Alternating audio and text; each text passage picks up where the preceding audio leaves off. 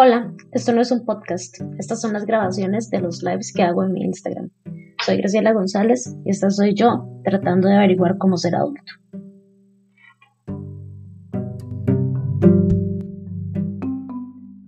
Hola, buenas noches, ¿cómo están? Hoy tengo una invitada muy especial, Graciela, ella es psicóloga. Hola. El live de hoy vamos a tratar de hacerlo lo más ameno posible, sea, corto el tema es bastante, va a tocar bastante nervios porque vamos a hablar sobre todo este tema de em, la relación de eh, el amor propio, la autoestima, la relación con nuestro cuerpo y las razones que están eh, detrás de el poder querer cambiar. Entonces, eh, pues, qué mejor que un profesional en psicología que nos vaya también pues, a aportar a el tema desde una perspectiva objetiva para que todos y cada uno de ustedes pues pueda pensar y llevarse algo con ustedes y meditarlo y pues eh, nada, para sacar del el saco. Vamos a esperar que em, se, nos conecte el asunto, ¿verdad? Problemas técnicos, ahorita va a conectarse otra vez. Entonces, em, como les decía, la idea de este live es em, pues que todos meditemos cuáles son las razones que están detrás de por qué queremos cambiar nuestro cuerpo, querer perder grasa, querer aumentar músculo. Oli Graci, vamos a ver si te doy la palabra. Eh, transmitir. Vamos a mandarte ahí la invitación. Ok, vamos a ver. Tan, tan, tan. Vamos a ver. Ahí está. Ahora sí. Sí, no sé qué pasó. Estaba con hipo la conexión de internet a veces, a veces sucede. Bueno, esta es Graciela. Gracie eh, ha estado conmigo en, varios conversatorios, en uno o en dos, ¿verdad? En, los grupos de la panqueca en su bolsillo. Hablamos mucho también. Hablamos muchísimo, eh, compartimos memes, sarcasmos y demás. Entonces, bueno, ¿quién mejor eh, para tener esta conversación? Entonces, primero que todo, Gracie, presentate. ¿Quién sos para los chicos que no te conocen? Bueno, mucho gusto a todos. Mi nombre es Graciela González. Yo soy psicóloga, especialista en psicología clínica. Mi área, digamos, a donde mejor me manejo es la ansiedad, la depresión, trastornos de personalidad, mediaciones suicidas y el tema del amor propio, el body positive y todo esto es en realidad es que me encanta, me encanta abordarlo porque siento que es muy, creo que es una convicción, ¿verdad? Eh, eh, la sociedad nos ha dañado mucho nuestra concepción o autoconcepción, ¿verdad? Y el reconstruir todo esto, creo que de cualquier profesional de la salud es un deber, ¿verdad? Y uno tiene que sentirse apasionado al respecto. Eh, y, trato de abordar mucho esto con mis pacientes también. Eh, y hoy pues vengo a responder sus preguntas, a conversar con Gaby, a conversar con ustedes, a ver en qué les podemos ayudar. Sí, bueno, creo que vamos a entrar de lleno, ¿verdad? Eh, aquí donde me ven, yo hice siesta en la tarde y ah. todo para prepararme. ok, hay un tema que es que muchas veces, eh, yo lo veo todos los días, eh, que buscamos el cambio, ¿verdad? Queremos perder grasa, queremos aumentar músculo. Y lo que más mm, preocupante puede ser es que lo hacemos a partir del odio hacia cómo nos vemos, no nos toleramos. Yo siempre digo en todas mis redes, eh, en el programa, en todo hay que cambiar, o si queremos cambiar, debemos estar en un punto emocional adecuado y cambiar a partir del amor y no del odio. Entonces, antes de entrar en esa parte, pues definamos entonces qué significa amor propio, ¿verdad? Porque me han visto haciendo piruetas y las historias del panda, los que me siguen hace tiempo y demás, eh, que es todo este proceso de, pues, de aceptación y no es fácil, ¿verdad? Eh, porque a veces es interesante que las personas digan, no, es que como se ve de cierta manera, ¿y por qué se va a sentir mal uno, verdad? Sí. Y eso va a entrar, eso será otro tema. Entonces, primero, definamos qué es amor propio y qué eh, significa tener también una buena autoestima o autoimagen. Es, muy importante que nosotros eh, definamos estas cosas porque mucha gente no las comprende. Amor propio viene siendo la definición de aquello que yo, con el valor que me tengo a mí misma, ¿verdad? Me doy, ¿verdad? Por ejemplo, es más fácil tal vez eh, verlo esto como desde afuera. Si yo amo a mis papás, a mis amigos, a mis hijos, ¿verdad? A mí, si yo los amo, voy a hacer constantemente cosas para verlos bien. Uno no quiere ver a quien ama mal. ¿Verdad? Entonces, si necesitan algo, no está pendiente, por ejemplo, les pregunta cómo están, ¿verdad? Les gusta estar con su compañía, disfrutan, ¿verdad? Su, su existencia alrededor de uno. Pues básicamente esas mismas cosas que les damos a las personas que amamos son las que nos tenemos que dar nosotros. Yo no puedo partir de un cuidado de, de, mí misma, de mi autoimagen, como si fuera un castigo. Yo no puedo comenzar a partir, pues voy a bajar grasa, voy a subir músculo, voy a cambiar mi cuerpo, voy a, ¿verdad?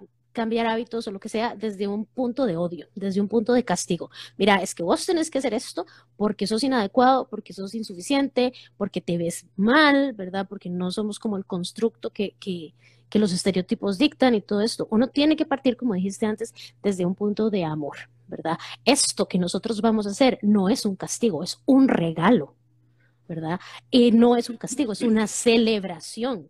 ¿Verdad? Y si todavía mi cuerpo no se ve como pretendo o no puede hacer las cosas que quiero que haga, en realidad el proceso también es parte de algo que yo me estoy dando a mí misma porque me lo merezco desde un punto positivo, ¿verdad? No desde usted, fea, gorda, desaliñada, chiquitilla, alta, baja, no sé, negra, blanca, porque siempre tenemos algo, ¿verdad?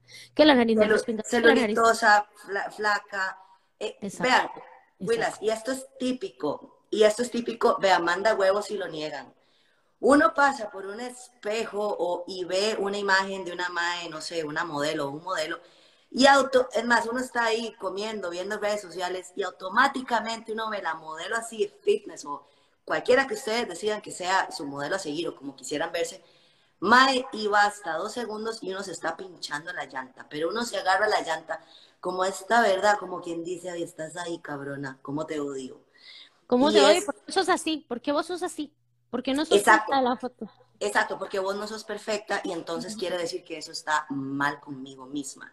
Y ahí es donde está eh, un tema importante, porque también, eh, ¿te acordás cuando hubo un momento en donde eh, yo puse como una foto y, y varias personas pusieron otras fotos y a mí el comentario que me llegaron es, eh, de ahí, Mae, con ese cuerpo, ¿cómo se va a sentir uno mal? Ah, el tema cuando me estaba haciendo las sesiones de foto de Paul, ¿verdad? Y por otro lado, una persona que puede catalogarse con sobrepeso o demás, pone una foto en vestido baño y le llueven un montón de cosas, que ahí es donde viene el tema de la autoimagen. Cómo yo me percibo no necesariamente significa, ¿verdad? Eh, en, eh, que esté digamos, acorde a la realidad o no, y no significa que no me vaya a afectar.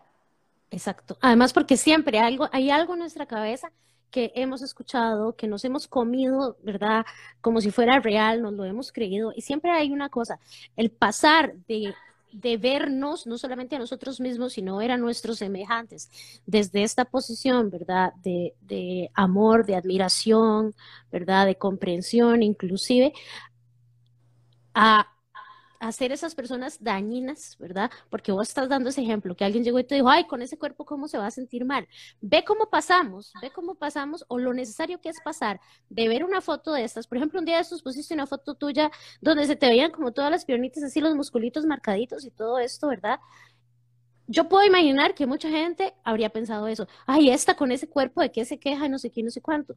Una mente trabajada, una mente como con, con e, e, ese amor propio elaborado, construido, protegido, y me voy a poner de ejemplo yo, no pensaría eso, no pensaría, ay, ¿esto de qué se queja? Lo que pensaría, que fue lo que pensé cuando vi esa, creo que fue una story que, pusiste o algo, pensé, ay, qué bárbara Gaby, qué bonitas que se le ven las piernas. Se acabó el asunto. Yo no me fui a ver mis piernas, a ver si estaban igual o diferente. O sea, tenemos que aprender que la celebración de nuestros cuerpos, de nuestras, de, de quienes somos, de nuestra imagen, empieza aquí adentro y se externa, porque yo no voy a andar hablando mal de la otra porque está musculosa. Al contrario, ay, qué bonita, qué bonita que, que, se ve, ¿verdad? Qué, qué, radiante que se ve, cómo se siente cómoda en su piel, ¿verdad? Porque el, el, poder hacer esto desde, un, desde una visión de admiración me dice, estoy bien conmigo, porque yo no, yo no te veo a vos, porque las dos tenemos cuerpos muy diferentes, yo no te veo a vos como, no sé, un ataque o, que me hace sentir mal, ¿verdad? Porque Gaby es más musculosa que yo y yo soy así como botonética. Creo que somos mujeres hermosas, valiosas, impresionantes y admirables desde el tipo de mujer que somos, ¿verdad? Pero esto no vino conmigo, esto se construyó. Exacto, exacto. Eh, eh, yo les voy a poner un ejemplo. Cuando uno era chamaco, así, adolescente, adolescente y todo ese tipo de cosas, donde uno va construyendo como su imagen, eh, es, es, muy importante comprender que uno no nace como, qué bruto, yo soy el amor propio con patas y aquí estoy, ¿verdad? Y, y yo aquí soy doña toda, porque eso realmente, pues, eh, todos tenemos experiencias diferentes, crianzas diferentes, eh, nuestra mente procesa los datos diferentes y está bien y es parte de pues el camino que uno va recorriendo. Yo recuerdo que pues yo siempre he dicho que yo era como carrito tonca, ¿verdad? Eh, como cuadradilla, cero femenina, entonces era como, de, como, como así, como un carrito tonca, ustedes se imaginan, un toque tosca. Em, y el constructo de femenidad en ese entonces, en adolescencia, las chicas con el brillito y con esto y con el otro, y tenía una amiga súper delgada genéticamente, súper delgadita y eras bien. Y yo decía, puta, yo quiero ser como ella. Entonces trataba, entonces por tratar de hacer, de verme como otra persona, que era, ojo, la chica es morena, ¿verdad? Sus facciones son morena, eh, pues obviamente bajo porcentaje de grasa, un pelo larguísimo, eh, digamos que la cintura de la ma es como una pierna mía, o sea, éramos genéticas totalmente distintas. Entonces yo comienzo a decir, ok, algo está mal en mí, como yo no me veo así, entonces yo no soy digna, ¿ok? Pero ve que es aprendido, porque nadie nos ha enseñado a celebrar las diferencias. Así es. Y entonces, claro, en adolescente vos estás bombardeado en la publicidad, en todo lado, lo que vos lees, lo que vos consumís.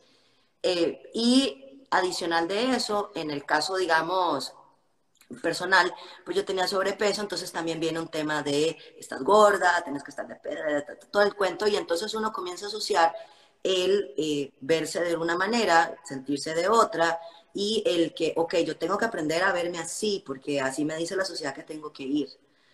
Entonces, es, interesante porque comenzamos, y eso es para que también veamos el contexto, en donde yo decía, ah, bueno, entonces de, se supone que la verdad que dice que uno tiene que verse así. Entonces comienzo yo a decir, uy, como no me veo, como se supone que tengo que verme, comienzo a despreciar lo que tengo, ¿verdad?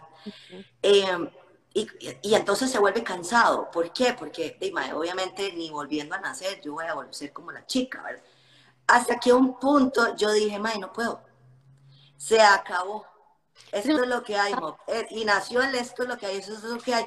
Qué cansado estar luchando contra la corriente. Y lo que dije fue, de yo no soy, digamos, de esta manera, soy Carrito Tonka, vamos a explotar estas, ¿verdad? Estas cosas que Diosito me dio. Y a partir de ahí, pues, uno se vuelca la tortilla.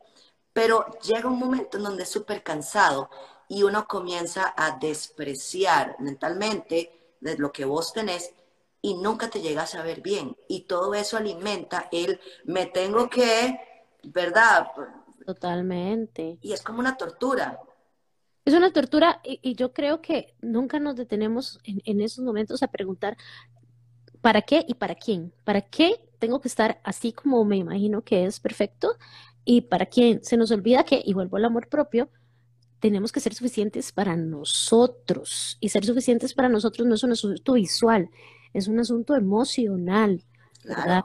Yo tengo que estar cómoda en, en, en, estas carnes, sean muchas, sean poquitas, sean huesitos, no importa. El asunto es que tenemos que olvidar que nosotros vivimos acá adentro, ¿verdad? Nos exponemos allá afuera, sí, pero no es a ellos a quien nos debemos ustedes saben, les voy a contar, o sea, que para que todo el mundo se, orine de la risa. ¿Saben en qué momento yo dije, se acabó Carro Tonka, all the way, aquí en Puebla y en Victoria, vivan los, vivan los, los, los, los, tractores. Mae, recuerdo que era como en sexto grado, eh, cuando la adolescencia y todo eso que uno comienza, ¿verdad?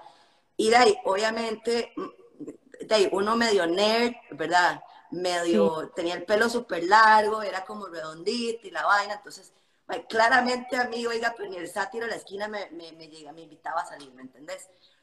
Y está bien. Entonces, la cosa es que yo decía, Mae, se supone que uno medio femenino tiene que ponerse tacones. Entonces, vea, yo y me produzco. o sea, ustedes pueden imaginarse, alguien que nunca andaba en tacones, me, me, he producido, me he puesto estos jeans para el baile de sexto, no, uno de esos bailes de coles. Oh, chiquita. Entonces, resulta que me pongo yo y los taconcillos y la vaina, y yo dije aquí, como mi simpatía, yo dije aquí voy. May, aquí hoy fue que me tropecé claramente y caí de trasero. Estaba el grupo de chiquillos guapos, ¿verdad? De, los colegios y yo caigo de frente, literalmente patas arriba, andaba patas arriba y yo dije, ay, madre, se acabó, esto es demasiado complicado para mí, mejor voy a volver a las chancletas, a los, los crocs y voy a ser yo. Y eso es, creo que a todos nos pasa en algún momento que no, todo el, no todos llegamos a poder decir, maestro, lo que soy, ¿por qué tengo que cambiarlo? ¿Cuál es la razón? celebrarlo, decir esto es lo que soy desde, desde un, no, no ahí resignado, ¿verdad? Esto es lo que soy. No, esto es lo, que, soy, más chivísima, vea qué bonito que es, es lo que tengo y es lo que tengo para, para movilizarme, para existir, ¿verdad? Para estar bien, tengo que cuidarlo, tengo que protegerlo, ¿verdad? No, no tengo que, lamentarlo, ¿verdad? E, eso se nos olvida. Ahora que dijiste eso, que, que dicha que caíste en jeans, ¿verdad? Y todo eso. Es, es increíble cómo e, eso que se caló en vos. Para yo verme bien, tengo que ponerme tacones. Y si no sé caminar en tacones, yo que yo tengo 40 años, estoy aprendiendo a andar en tacones. Me obligo. Y le voy a decir por qué es, ni siquiera es por un asunto de vanidad, es porque en una de las clínicas en donde tengo el consultorio pusieron una cortina de hierro y no la alcanzo. Imagínate. me pongo tacones para poder alcanzarla, para poder cerrar. yo en este momento, el único tacón, aparte de los, los zapatos de levantamiento, son los zancos que tengo para Paul, pero esa vara solo agarrada del palo, ¿verdad? Porque del palo de Paul, no se mal. Ahora, ustedes. No me pongan en esa posición, Gabriela. Es que aquí hay de todo, uno no sabe, uno no sabe, mejor hacer la salvedad porque esta vara va a quedar grabada. Y después ya veo los memes y los, ¿verdad? Y los eh, Instagram baneándome por decir cosas eh, vulgares, no apropiadas para niños, entonces ya ustedes saben.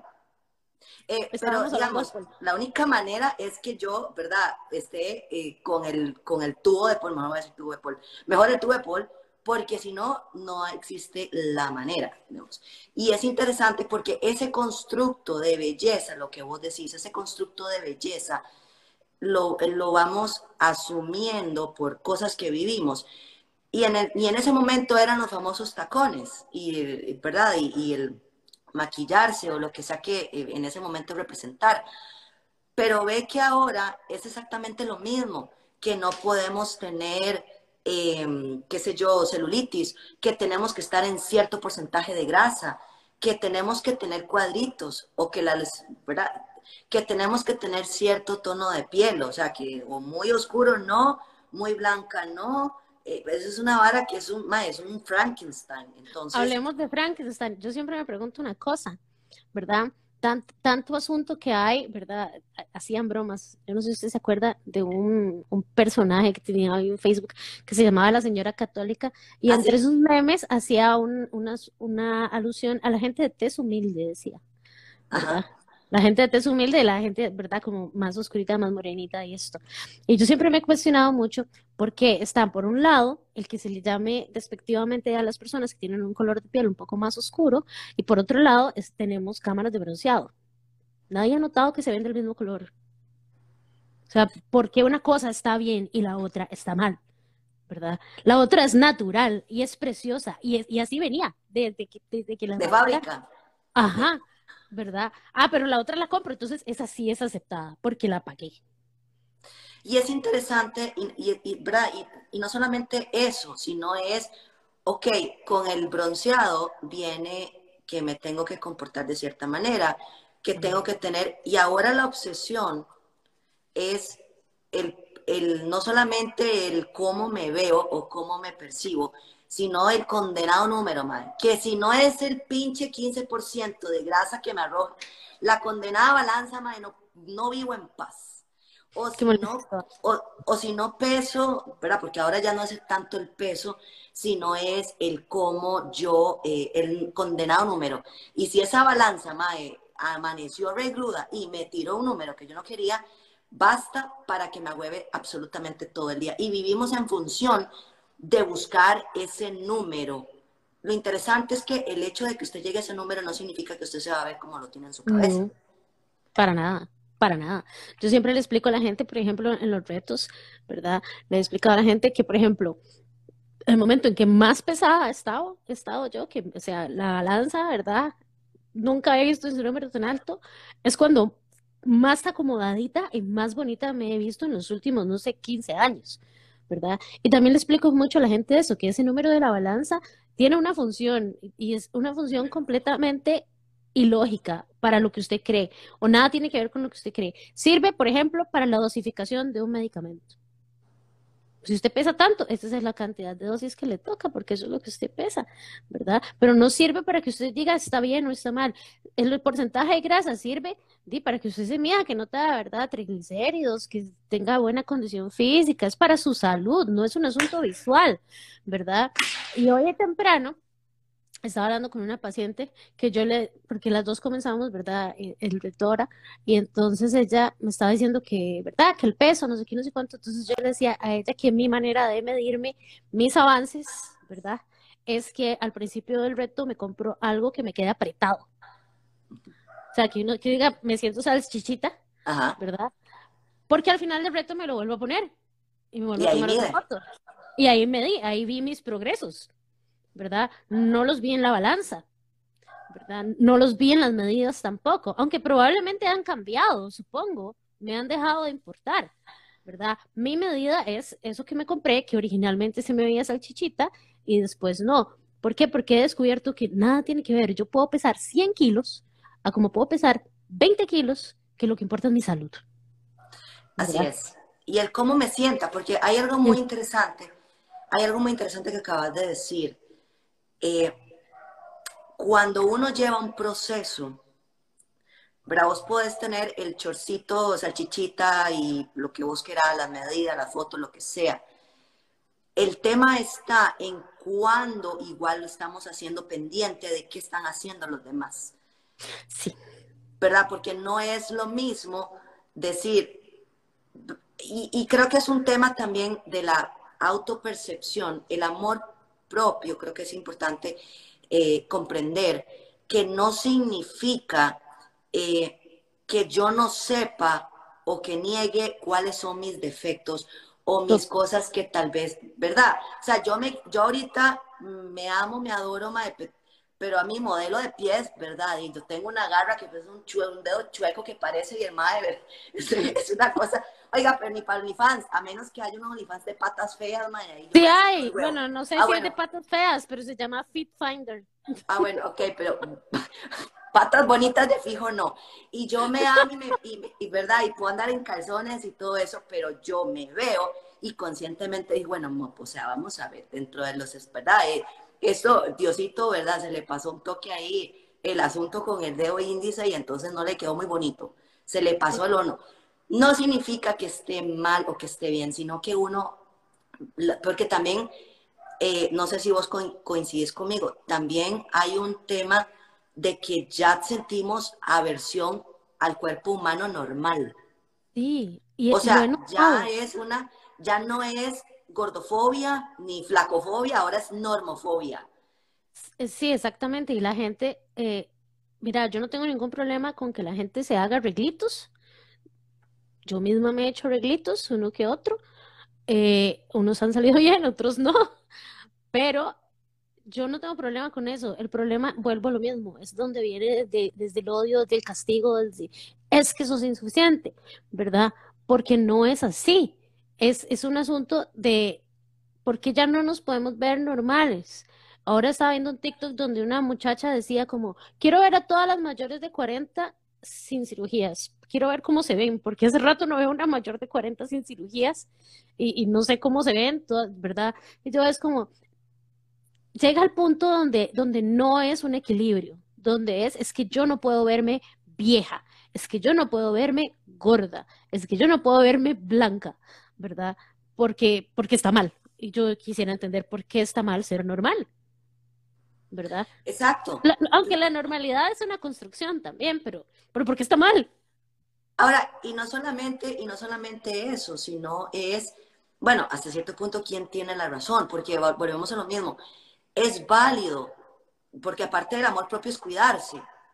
o sea, y entonces es válido decir, quiero envejecer con gracia, quiero, ¿verdad? El tema es, y, y creo que tal vez donde está. Y aquí les voy a hacer diferentes pruebas para ver si, si alguno pasa. O no pruebas, pero para que pase. ¿Cómo sabe uno, o esa es una percepción mía, vos me vas a corregir, cómo sabe uno si uno tiene una relación sana con su cuerpo? Previo a, o sea, así como está. Así como está. Así como está, así como, creo así como discurso. Creo, creo que una clave es el discurso. Ok, sí, pero yo le voy a decir, y aquí es donde todo el mundo se le cae, ¿verdad? Yo le digo la prueba del espejo, ma, póngase chinga o chinga en el espejo durante cinco minutos y obsérvese. Pero mírese a los ojos y usted véase todo, absolutamente todo. O sea, una persona que se acepta como es, porque no es un tema de tamaños, de formas, de nada, si nosotros nos aceptamos, vamos a ser capaces de decir, ah, mira, sí, sí, esa, esa llantilla no estaba así hace tiempo, pero cool. O sea, y puedo verme a los ojos, verme mi desnudez, verme mis, mis pechos, mi, mi vagina, los penes, los maes, o sea, vernos absolutamente con la normalidad que es. Y eso, eso es una parte, porque estoy seguro que a muchas personas les va a costar eso es para los que están solteros. Y entonces es, siéntese en las manos y más.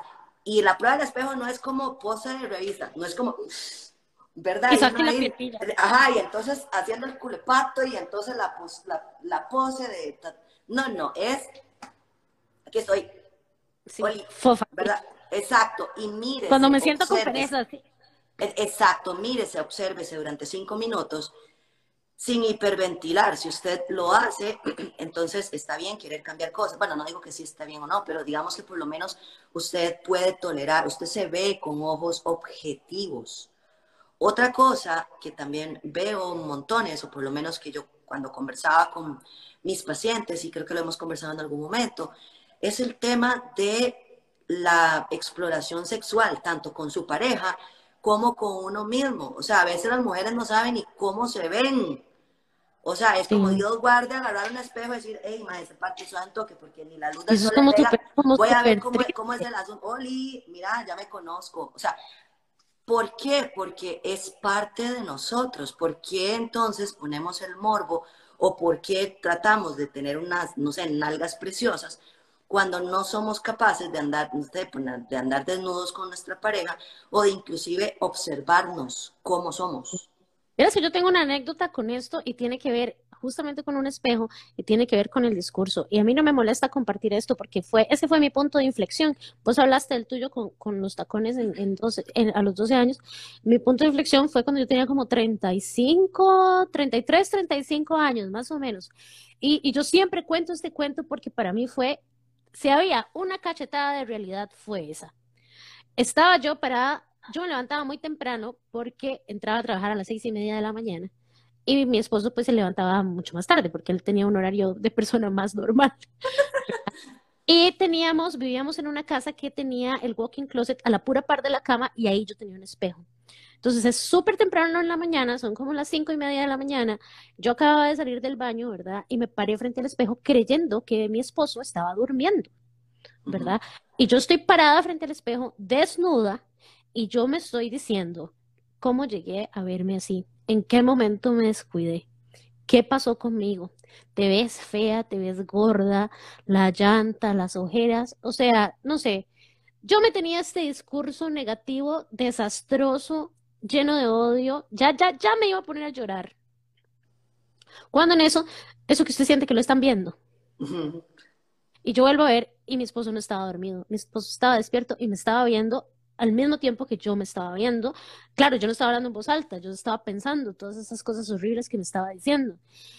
Y yo me percato que me está viendo, ¿verdad? Y le digo, ay, buenos días, mi amor, no sé qué, me acerco, le doy un beso, ¿verdad? Y yo, ¿qué, pasó? ¿Verdad? ¿Por qué no me hablaste si tenía el rato estar, o sea, se notaba que hace rato me estaba viendo?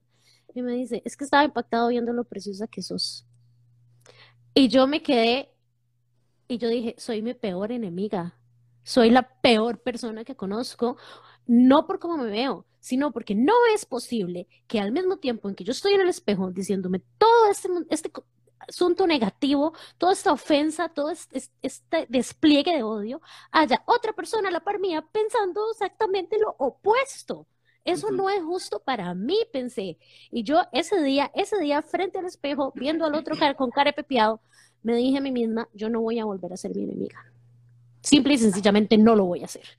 Porque, no sabes, porque además, o sea, si vos, qué sé yo, llega una mágica ¿verdad? y te da una varita y usted puede hacer lo que sea.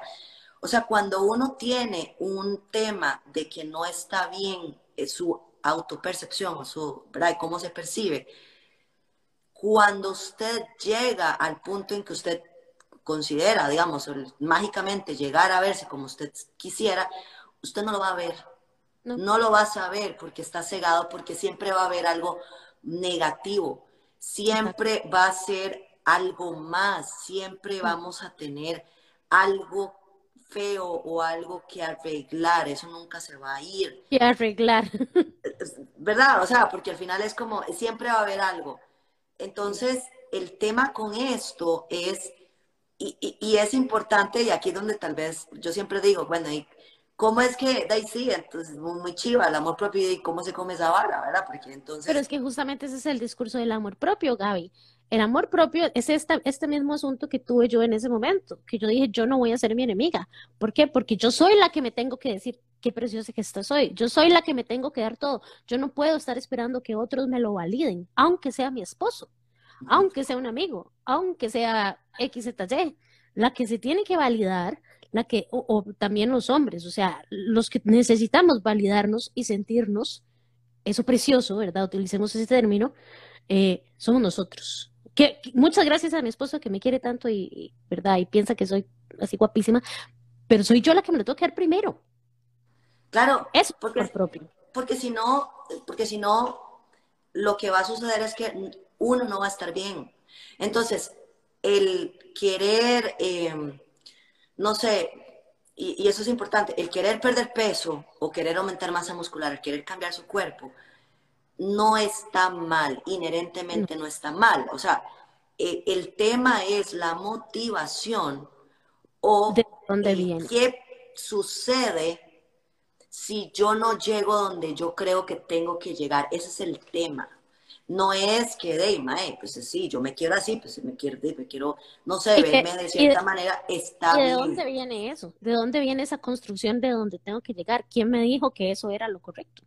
¿De dónde lo aprendí? dígame, ¿dónde aprendió usted que lo correcto es, no sé, verse fit? Que también es un asunto, ¿verdad? Porque habemos muchos tipos de fit, ¿verdad? Pero hay una que la gente cree es que es toda fit. Usted no sabe cómo está la gente por dentro. Total, o si tiene un trastorno de la, conducta alimentaria, si se mete algo, eh, si la genética es así, si todas las anteriores, si esa persona es feliz. Si esa persona es feliz, o, es, o, vive plena, ¿verdad?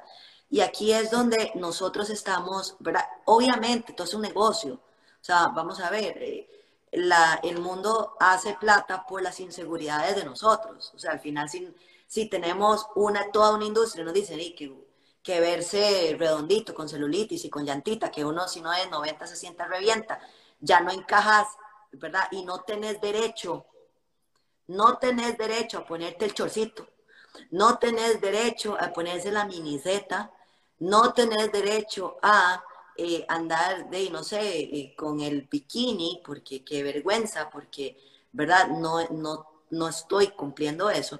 Pues definitivamente por eso es que hace plata la industria, porque de, al final... Necesita que tengamos una necesidad de cambiar algo, de comprar algo, de, de ser algo.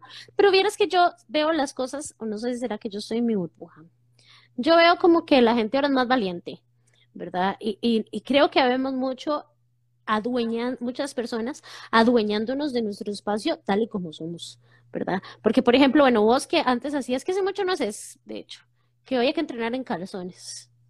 ¿verdad? Ah, no, sí, sí hago. Lo que pasa es que, sí hago. Lo que pasa es que, eh, Instagram anda medio chúcaro, entonces. Ah, es que no lo he visto. Sí, no, anda medio chúcaro, entonces ando media, ¿verdad? Digo yo, capaz que me cierran la cuenta y me banean y todo, entonces yo dije, madre, mejor Mejor voy a andarle como con pies de plomo, porque, o sea, anda medio cristalón, entonces vieran cómo me... Pero no, todos los domingos eh, eh, entrenamos en calzones. Exacto. Es más, y ahora vamos, y ahora vamos a, ya, ya la, así, le hicimos el upgrade, ahora es en bikini chiquitico. O sea, a ver, para los que, para los que no saben, el tema parte, una de las cosas que en mi proceso personal, eh, derribando constructos mentales, eh, cuando me metí a polia, todo esto era para explorar eh, mi concepto, mi, mi, percepción hacia lo que era el constructo de lo que significa ser femenino o femenina, ¿verdad? Entonces yo dije, ¿qué es algo que yo siento que no podría porque es como demasiado cero que ver conmigo? Pol, tacones, baile, danza, y ahora me encanta, y ahora, y todavía, me cuesta el tema del, del, danzar, pero digamos que ya disfruto el, antes era, vamos a ver, uno siempre tiene que sentirse, para crecer uno tiene que sentirse vulnerable. Y el agarrar la vulnerabilidad y decirle, mae, somos amiguis, o sea, usted me va a ayudar aquí a crecer ¿verdad? Porque claramente mi primer baile yo parecía Robocop, ¿verdad? O sea, era como, el movimiento parecía... Creo que lo recuerdo, creo que me identifico. Yo he hecho varios throwbacks, o sea, esa, esa cosa es, ¿verdad? Impactante. O sea, más tiesa. Y no hay cosa terrible que llegar y decir, mae, donde se supone que se mueven las nalgas y todo, de que usted literalmente parezca, parezca un, un palo de parabrisas, o sea, era todo una barra para acá, para acá. pero estabas aprendiendo una habilidad. Claro, pero que lo que sucede que al ser humano no le gusta sentirse incompetente, no le gusta sentirse, eh, ¿verdad?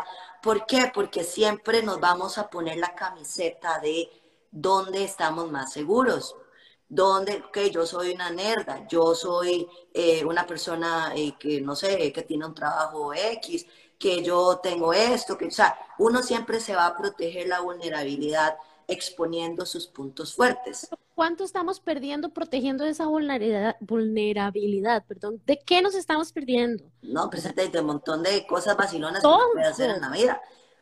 Pero, pero parte de todo eso es la exposición repetida y para, digamos, para contarles de dónde nació el tema de calzones, es que en Paul, oigan, no hay nada, o sea, no hay manera de taparse, porque si no, no, no se encaraman esa vara. Entonces, poco a poco te vas dando cuenta, eh, vamos a ver, eh, así como uno entrena pesas y cada vez va levantando más peso, este constructo de ah, la aceptación del cuerpo es, se va entrenando. Si uno se pone situaciones en donde usted todos los días se ve al espejo, donde todos los días se pone ese chorcito que le da vergüenza, donde todos los días se pone esa camiseta o eso que usted siente que se le ve feo, ridículo o lo que sea, si usted lo va entrenando poco a poco, te vas dando cuenta de que mucho estaba en tu cabeza.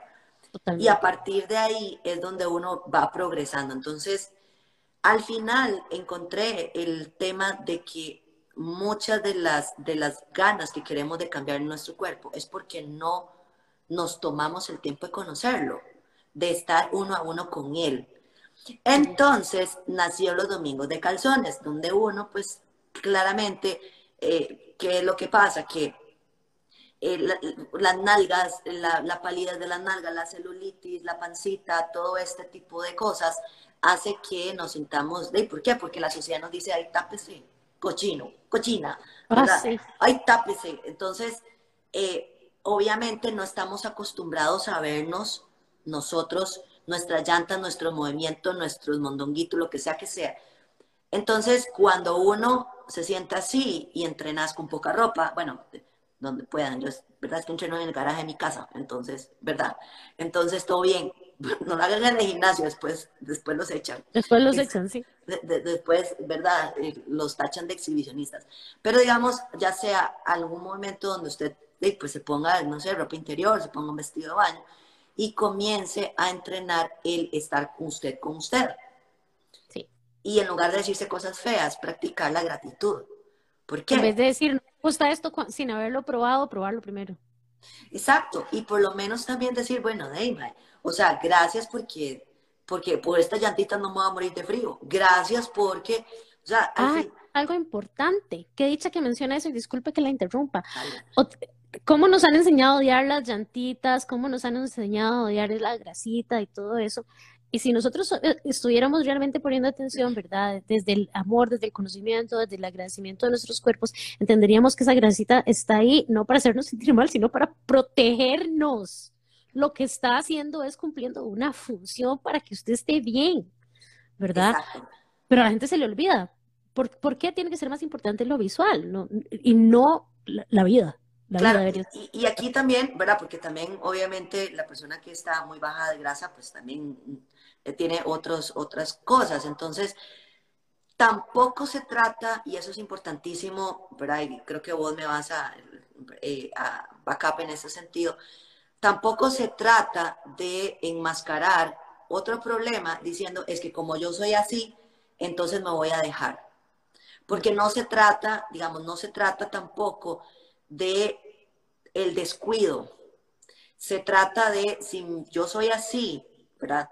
aceptarme como soy, si estamos bien de salud, eh, celebrar lo que podemos hacer, si queremos cambiar, hacerlo a partir del amor y pensando en que si no llego ahí, igual soy pleno, igual soy plena. Creo que con la aceptación viene la responsabilidad. Porque con la aceptación yo tengo que decir, ok, Gracielita, ok, Gavita, este cuerpecito, ¿verdad? Así como es, aceptado, amado, ¿verdad? Eh, comprendido, ¿Por qué eso es así? Bueno, porque por estos motivos soy así. Ahora tengo que aceptar la responsabilidad de cuidarlo, de protegerlo, ¿verdad? ¿Y cómo se hace eso? Bueno, comiendo saludable, haciendo ejercicio, haciendo mejores elecciones, no tomándose todo el guaro del mundo, eh, no utilizando drogas de manera excesiva, ¿verdad? Eh, etcétera, etcétera, etcétera, porque estamos protegiendo esto que hemos aprendido a, querer y a valorar y a agradecer, ¿verdad? Eso que vos dijiste, es que me estoy dejando. Eso no es amor propio. Me estoy dejando, es, es odio propio. Totalmente, pero lo que sucede también es, pensemos en, en personas, en sujetos, ¿verdad? Que tal vez no tengan claro ese concepto o tal vez que estén, yo siempre digo, uno no puede solo, ¿verdad? Uno necesita terapia y, y, el terapia no significa que estoy loco o que no puedo, o que esté mal. O sea, yo siempre he visto, pensemos en terapia como cuando uno está ciego y no ve, entonces te pone lentes y ya enfocas diferente o puedes ver las cosas desde otra perspectiva está bien decir, bueno, o sea, a mí me disgusta X o Y cosa, pero eso no me impide quererme. Eso no me impide verme linda. Eso no me impide querer cuidarme. Eso no me impide que yo soy un ser humano funcional. Eh, eso no me impide vivir mi vida a plenitud. Y eso es importante. lo que nos dice la dialéctica. La dialéctica dice que una cosa puede ser una cosa, pero también puede ser otra. O que una cosa no le va a restar este, cosas a la otra. Entonces, el hecho de que, por ejemplo, yo tenga llantitas, eso no me hace una mujer fea. ¿En qué momento nosotros traducimos eh, sobrepeso con fealdad? ¿En qué momento traducimos, verdad, delgadez extrema con belleza? ¿Verdad? Eh, eh, son cosas que nos han alimentado, pero yo siento que es absolutamente revolucionario comenzar a aceptar las cosas desde un raciocinio. Y el raciocinio es que no importa cómo yo me vea, Lo importante es cómo me cuido, cómo me protejo, cómo me quiero y si estoy sana. Y no solamente eso, porque ahora, vamos a ver, ahora ya no solamente la delgadez extrema, sino ahora es bajo porcentaje de grasa con una musculatura excesiva. Entonces, y, y vamos a ver, no es que esté mal, ¿ok?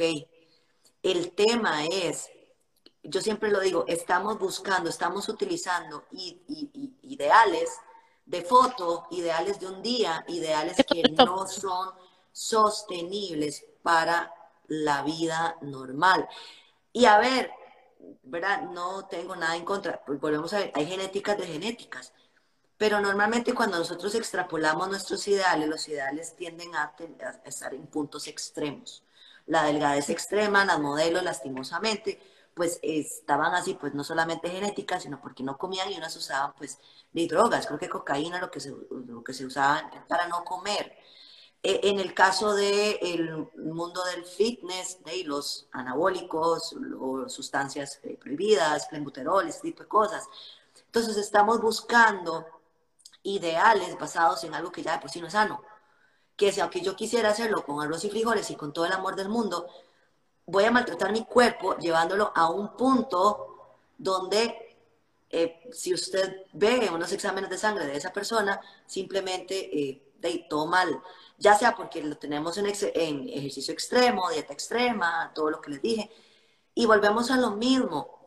Eh, uno como profesional, yo no le puedo decir a usted qué hacer, pero sí es infórmese. No piense o no pensemos que ese ideal es algo que tal vez vamos a poder sostener con un trabajo de 8 a 5, con estrés financiero, con estrés de mi pareja, con tres chiquitos, con, no sé, un albergue de perros, lo que quieran. Porque una cosa es lo que vemos, eh, ¿verdad? En películas, en concursos y todo esto. Y otra cosa es lo que nosotros eh, tenemos en la vida diaria, el día a mm. día. Exacto. No, no, podemos pretender vernos así como físico-culturistas si tenemos trabajo y medio. Y lo más interesante es que lo que nosotros vemos como ideal, ellos lo pueden mantener un día. Ya, en el día de la foto, la semana la foto, y ya después. Y luego estiran las fotos, todo lo que puedan. Claro, y ustedes después dicen, y madre, en serio, ¿verdad? Y está bien, porque al final también es un estilo de vida que se escoge.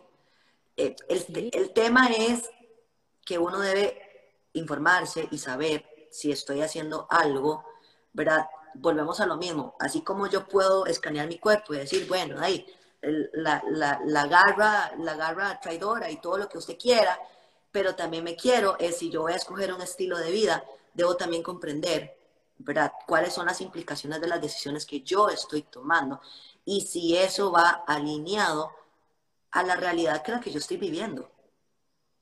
Sí. Y me, pregunto una cosa ahora que estabas mencionando esto, ¿verdad? Eh, ¿Cómo nosotros cognitivamente procesamos una información en donde dice, ¿verdad? Que yo tengo que, no sé, inyectarme, eh, entrenar dos veces al día, comer solo así, ¿verdad? Pechugar vida, ¿verdad? Y, y, olvidarme de vivir, ¿verdad? De, de disfrutar, de experimentar, ¿verdad?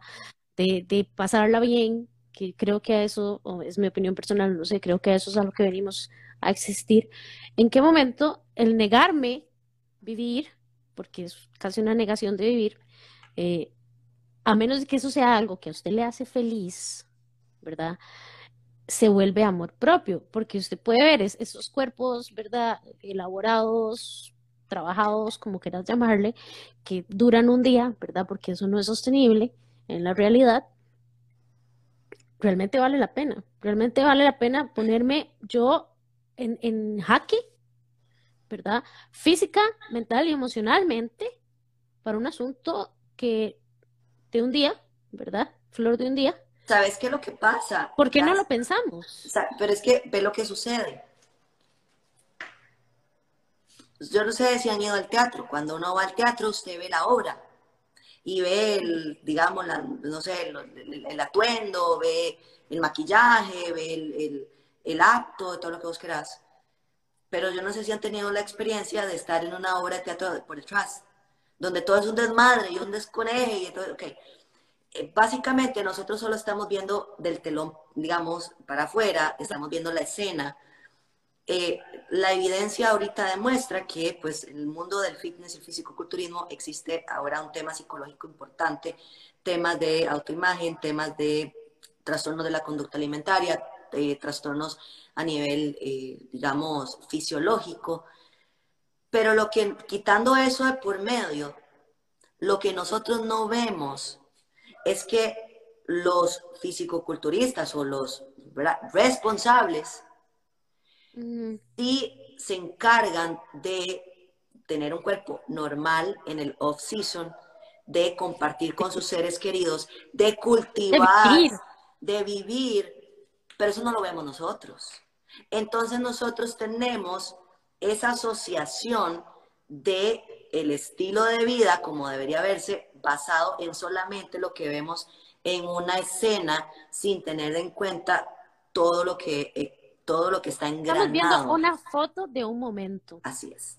Entonces, es, es, es interesante porque eh, creemos que vernos de alguna manera nos va a abrir las puertas para tener, no sé, mejores relaciones sociales y demás, cuando es todo lo contrario.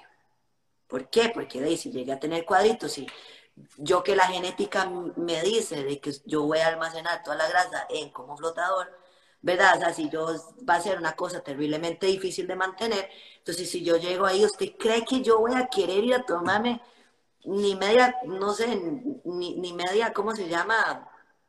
Ni medio helado con alguien, no, hombre, jodas, yo estaba nombre, Dice... con todo lo que me costó el nombre, voy a punta de agua.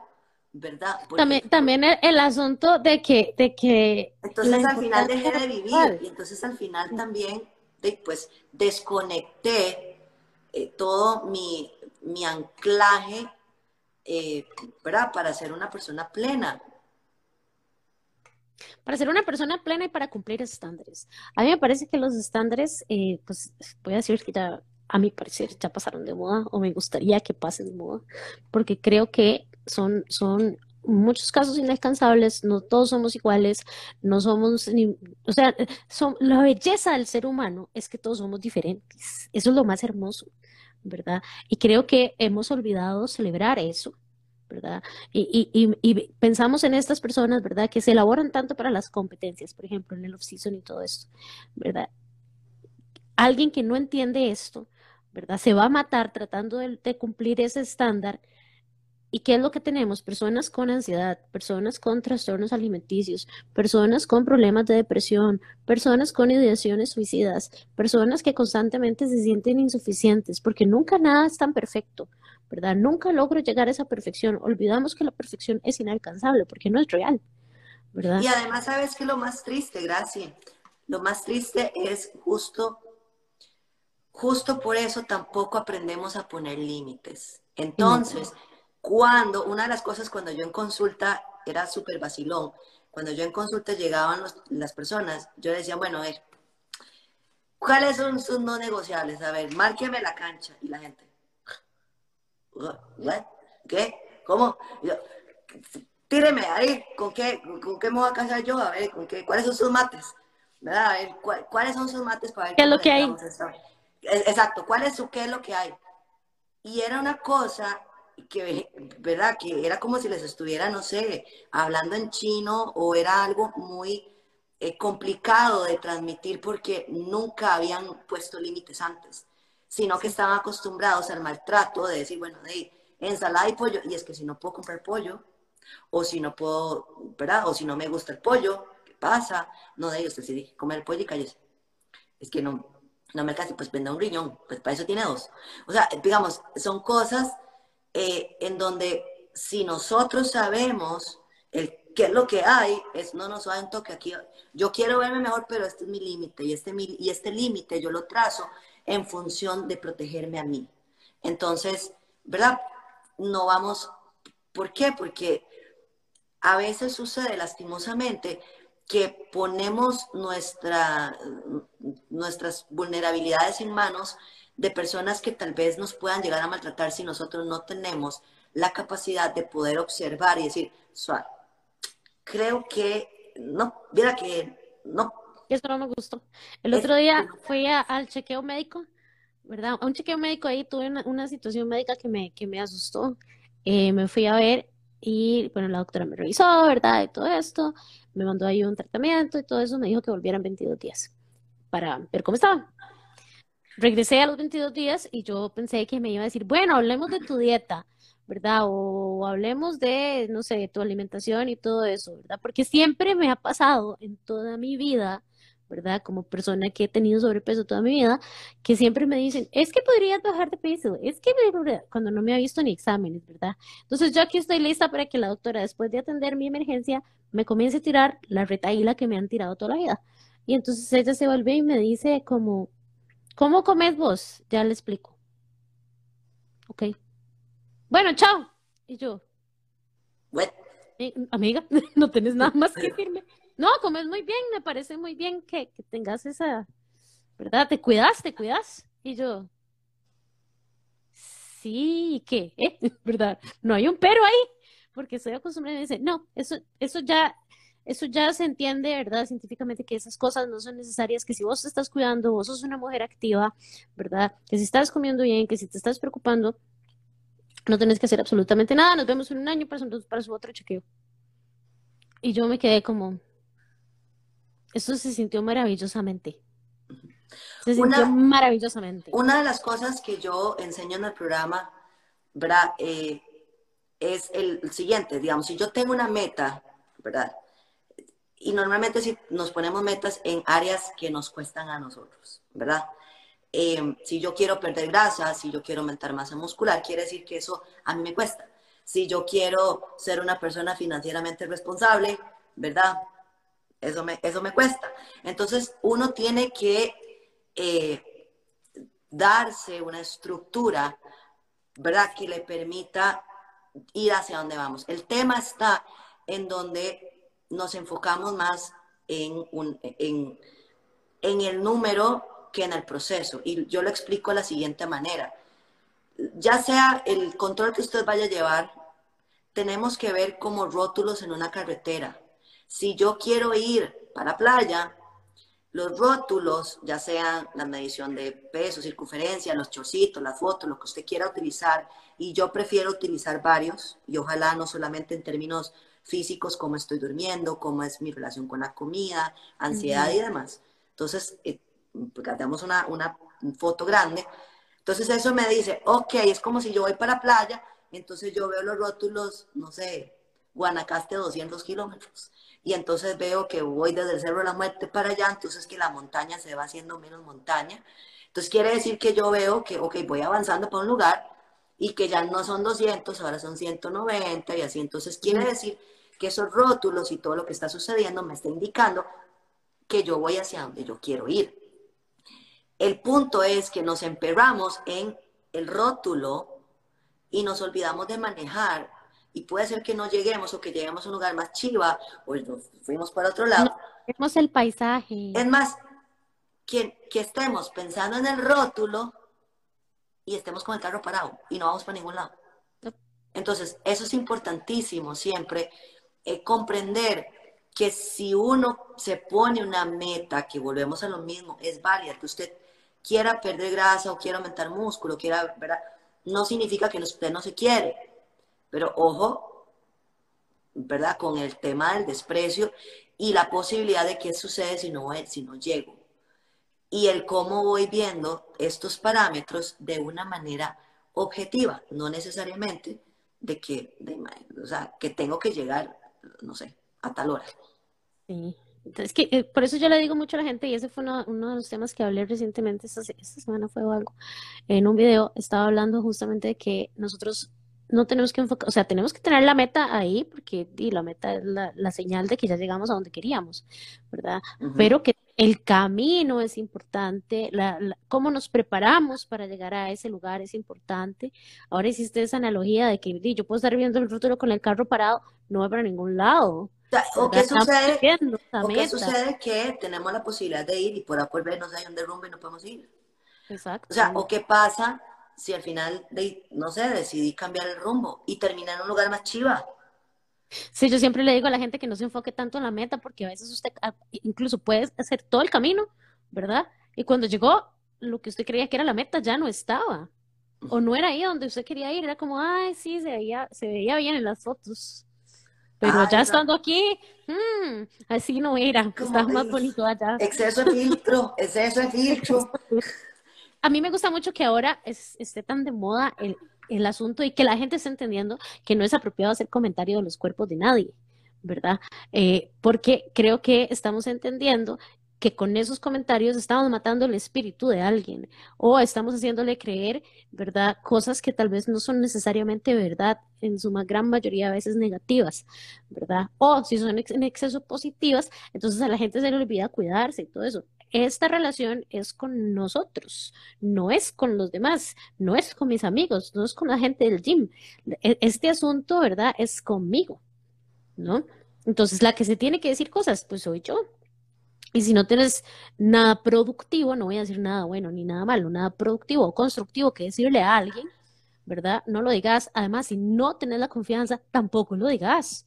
¿verdad? Si no te han dado, una de las cosas es que uno tiene que ser respetuoso y uno no va donde no lo invitan. Entonces, si uno va a hacer un comentario, pues, dependiendo del caso, primero pida permiso. O sea, o sea puedo, ¿verdad?, proceder a cruzar esta barrera algunas personas, digamos a mis amigos cercanos, ya yo les digo, bueno, de, este tema usted no tiene que preguntar, de este tema no, de este tema no, de este tema siempre va a pasar por filtro, ¿verdad? O sea, hay cosas como que también es parte de la comunicación.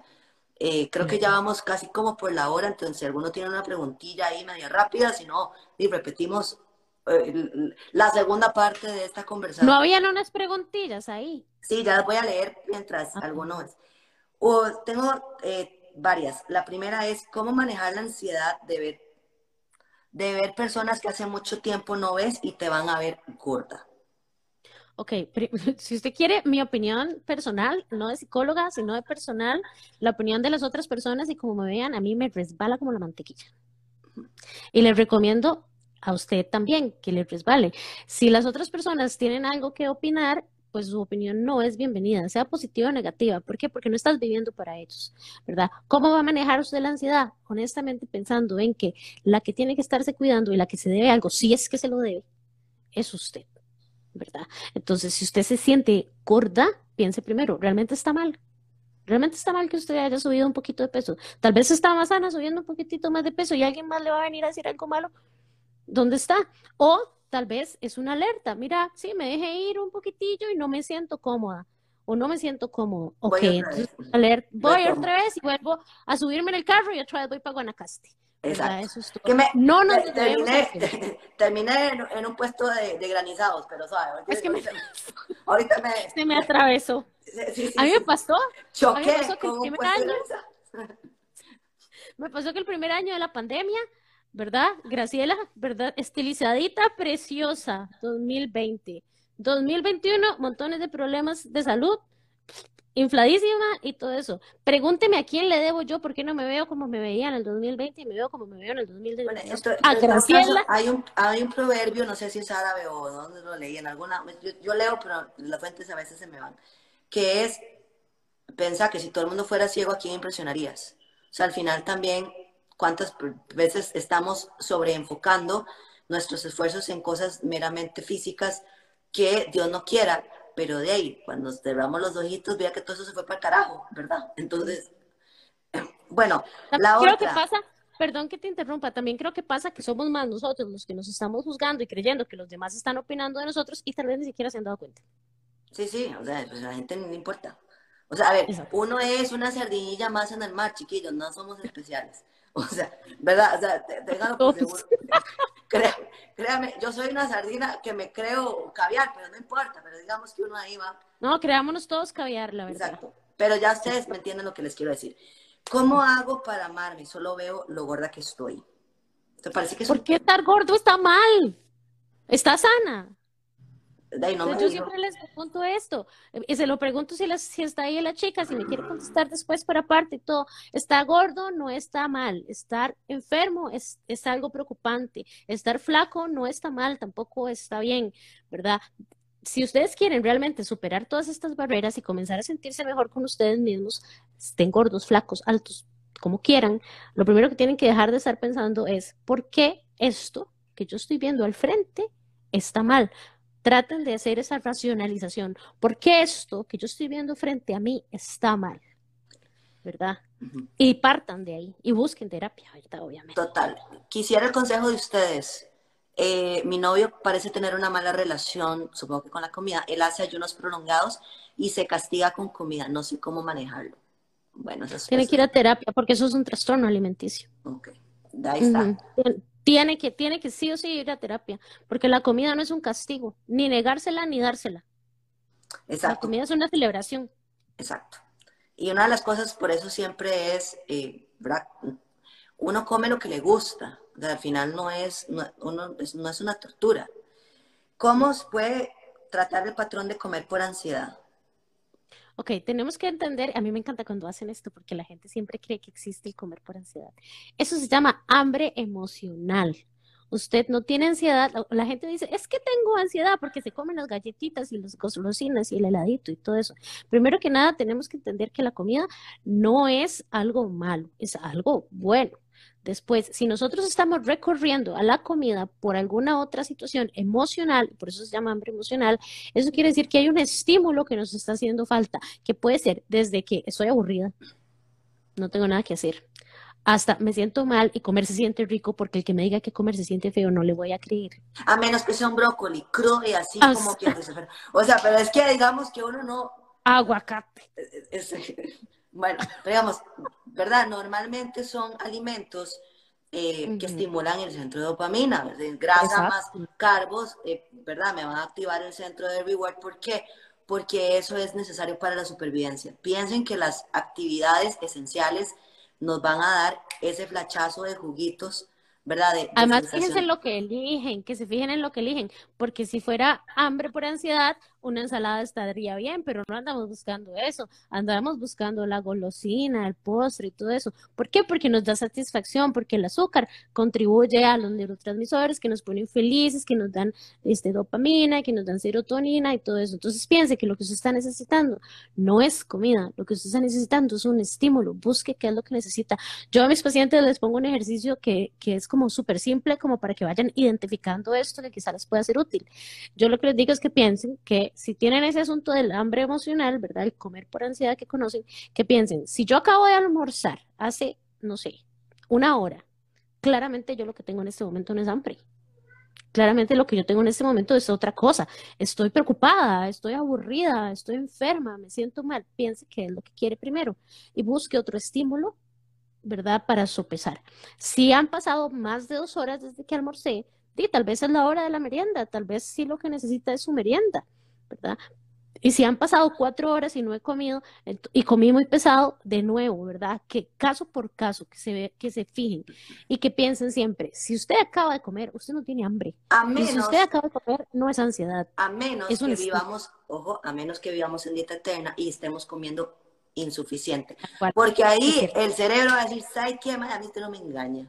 A mí esto, esto a mí no me engaña. Esto le, le hace falta. ¿Dónde está? pague viaje. Pague viaje. Pero sí tenemos que entender eso mucho, que cuando llamamos a eso ansiedad, es hambre emocional y lo que nosotros estamos necesitando es cualquier otro estímulo, ¿verdad? Es cualquier otra cosa y esa, esa cosa es la que hay que ponerle atención, no ir a buscar lo que sea la cocina. ¿Qué pasa si uno ha tenido otras, un, han tenido un tipo de conducta autodestructiva, tal vez, de no comer por muchas horas? ¿Eso puede ser un trastorno? Es un trastorno alimenticio, total y absolutamente. Sí, todo lo que sea tipo castigo, ¿verdad? Eh, todo es que no me lo merezco, que me porté mal, de que pau pau necesito eh, compensar de alguna manera, eso es un indicador de que mi relación con la comida no está bien. Ya sea porque estoy comiendo demasiado poco, porque tengo un estilo de vida excesivamente restrictivo, porque falta de conocimiento, lastimosamente tenemos eh, muchísima información con muy poco contexto, entonces puede ser que yo esté tengo historias en mi cabeza que me han contado eh, y que solamente el conocimiento me va a dar pues, paz. Eh, puede ser que, estoy, que no estoy comiendo suficiente, ya sea porque deliberadamente no lo estoy haciendo o porque simplemente no, pues, no, no me estoy dando cuenta que no estoy comiendo suficiente. Entonces creo que son cosas que son importantes de tener También hay un asunto que hay que recordar que eh, cuando la, no solamente no comer, sino también los atracones. Cualquiera de los dos, es, eso es un trastorno alimenticio. Alguien puso una pregunta que, que no comer, ¿qué tipo de trastorno es? Casi siempre tiene que ver con la anorexia, pero habría que evaluar el caso. A mí no me gusta como dar diagnósticos sin conocer a la persona y tampoco me gusta asumir ni juzgar. ¿verdad? Porque porque una persona no come, pueden haber infinidad de motivos y hay que evaluarlo caso por caso. Exacto. Vamos a ver. Sin embargo, también a veces hay más cosas. Por ejemplo, déficit atencional, me cuesta mucho la organización, entre eso las comidas. Bueno, amiga, yo creo que yo creo que sería bueno como que tengas una asesoría como un profesional, ¿verdad? No por ser uno un huevón ni nada, sino porque este tipo de temas eh, es importante el contexto. Sin un contexto adecuado, más bien una ayuda puede, o sea, uno queriendo ser una gracia termina siendo un sapo. Exacto. Entonces, eh, bueno, ahí pues voy a poner a, contactar a, digamos, eh, Paz Imposis, ¿verdad? Es el, la clínica para los que pues necesiten y estén considerando definitivamente asesoría en ese sentido. Recuerden que no hay crema de rosas para estas cosas. ¿Verdad? Volvemos a lo mismo que todos somos, somos seres únicos, diferentes, inigualables, ¿verdad? Entonces, lo que le sirvió a Josefina no le va a servir a José, ¿verdad? Son, son cosas muy diferentes. Eh, por ejemplo, para esta pregunta del déficit atencional, hay trucos, porque uno sabe que se les va la pájara, ¿verdad? Pero entonces hay trucos para no, para evitar ese tipo de situaciones. Pero lo bueno, trátense ustedes, yo creo que ese es el mejor consejo, trátense ustedes como seres únicos que son, dense todo personalizado. Dense todo lo que puedan personalizado. No estén pensando en, mira, este remedio, ¿verdad? Que le ha servido a todo el mundo. Usted no es todo el mundo. Y otra cosa, no en la parte psicológica, porque ese no es mi tema, eh, en la parte de alimentación, que ese sí es mi tema, eh, yo siempre lo digo en los programas y lo digo en todo lado. Aquí no, o sea, uno les da una guía, pero la receta mágica la construyen ustedes. O sea, definitivamente, por lo menos en la alimentación, la mejor manera de alimentarse es la que a usted le guste, se sienta bien, puede pagar, ¿verdad? Y esté contento o contenta con eso. O sea, no hay una manera adecuada, eh, ¿verdad? Pueden haber lineamientos, todo lo que usted quiera, pero al final coma como le hace feliz. O sea, y para eso, si usted quiere aprender, el conocimiento da libertad, entonces, ¿por qué? Porque ya después usted puede manejar el carro, yo aprendo a manejar el carro y quiero ir a la playa, quiero ir a la montaña, y eso me da libertad. Entonces, el tema de la alimentación no es seguir como las ovejitas, ¿verdad? Que nos van y haga esto y cállese, no.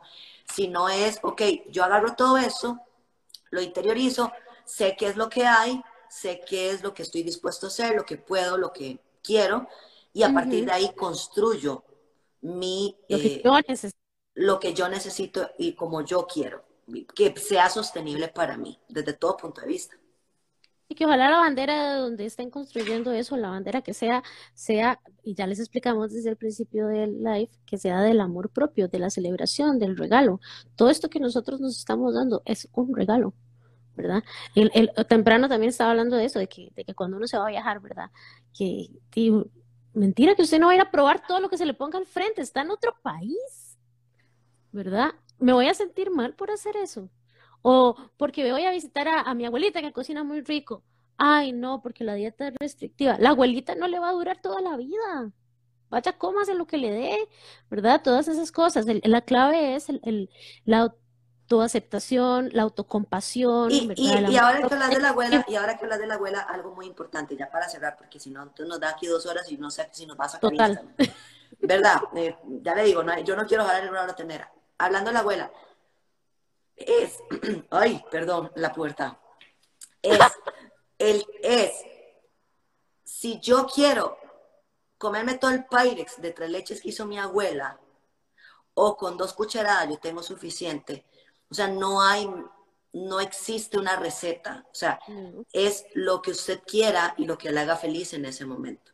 O sea, no es que porque entonces la no dieta y porque como estoy living la vida loca o porque mi abuelita, ¿verdad? No me va a durar mucho, entonces me voy de jupa y sin frenos cuando yo en el interior, tal vez con un pedacito normal, tengo suficiente. Ese es el equilibrio. Exacto, es encontrar la cantidad con la cual nos, nos sintamos bien. No porque lo diga el estándar X, ¿verdad? Y no caer en extremos de que solamente es una cucharada por si no me engordo, pero que como tengo que disfrutar, entonces me comí todo el Pyrex.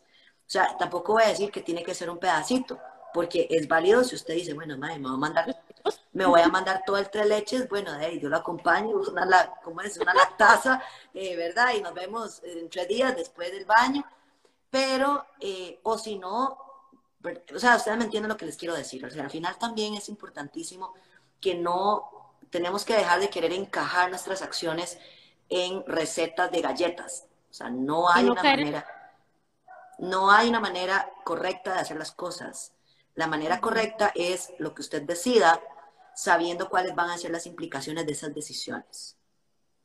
Que es justamente el amor propio entender cuándo es suficiente, ¿verdad? No caer en, los excesos, no, no pensar que el mundo se va a acabar mañana y nosotros tenemos que hacerlo todo hoy, ¿verdad? No, no, o sea, o, por ejemplo, es algo, yo, eh, eso viene en, un video de los programas de Panqueca 2, que es el eh, cómo manejar el ambiente. O sea, a ver, si yo tengo todo el, el tres leches, porque la frustración viene de cuando mis expectativas no están alineadas con lo que yo estoy haciendo.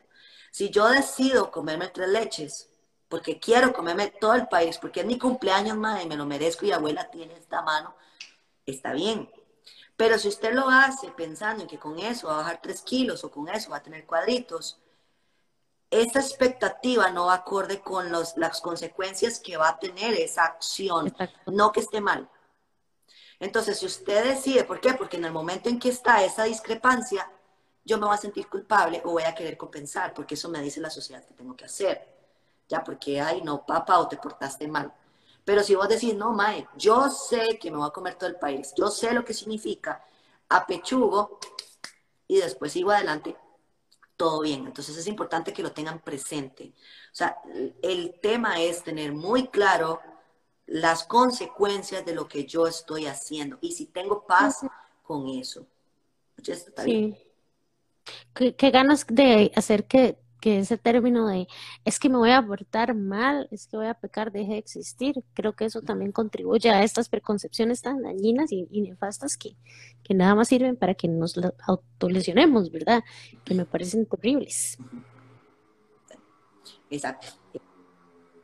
Pero bueno, chiquillos, bueno, aquí los dejamos, pues ya llevamos no sé cuántos ya, ¿verdad? Entonces, eh, Gracias por acompañarnos. Eh, Gracie tiene su, su, práctica en Passing Poses. Los voy a taggear en este live. Va a quedar ahí grabado para la eternidad. Lo pueden compartir. Eh, pueden dejar los comentarios a ver qué les pareció. Si le damos un round 2, eh, a ver qué podemos hacer, porque la idea de todo esto pues, es eh, pues, darles algo de valor a ustedes en la comunidad. Si les gustó, like. Si no les gustó, no like. Un placer, mi gavita, como siempre. La me encanta. Sí, sí, sí. Eh, en los live, creo que en, los conversatorios tenemos pendiente el tercero. Eh, eh, para los panquecos del, la panqueca en su bolsillo. Vamos a ver qué sucede. Pero nada, ojalá que les haya gustado. Entonces nos estamos conversando y ahí nos estamos viendo. chao, chao. Chao a todos.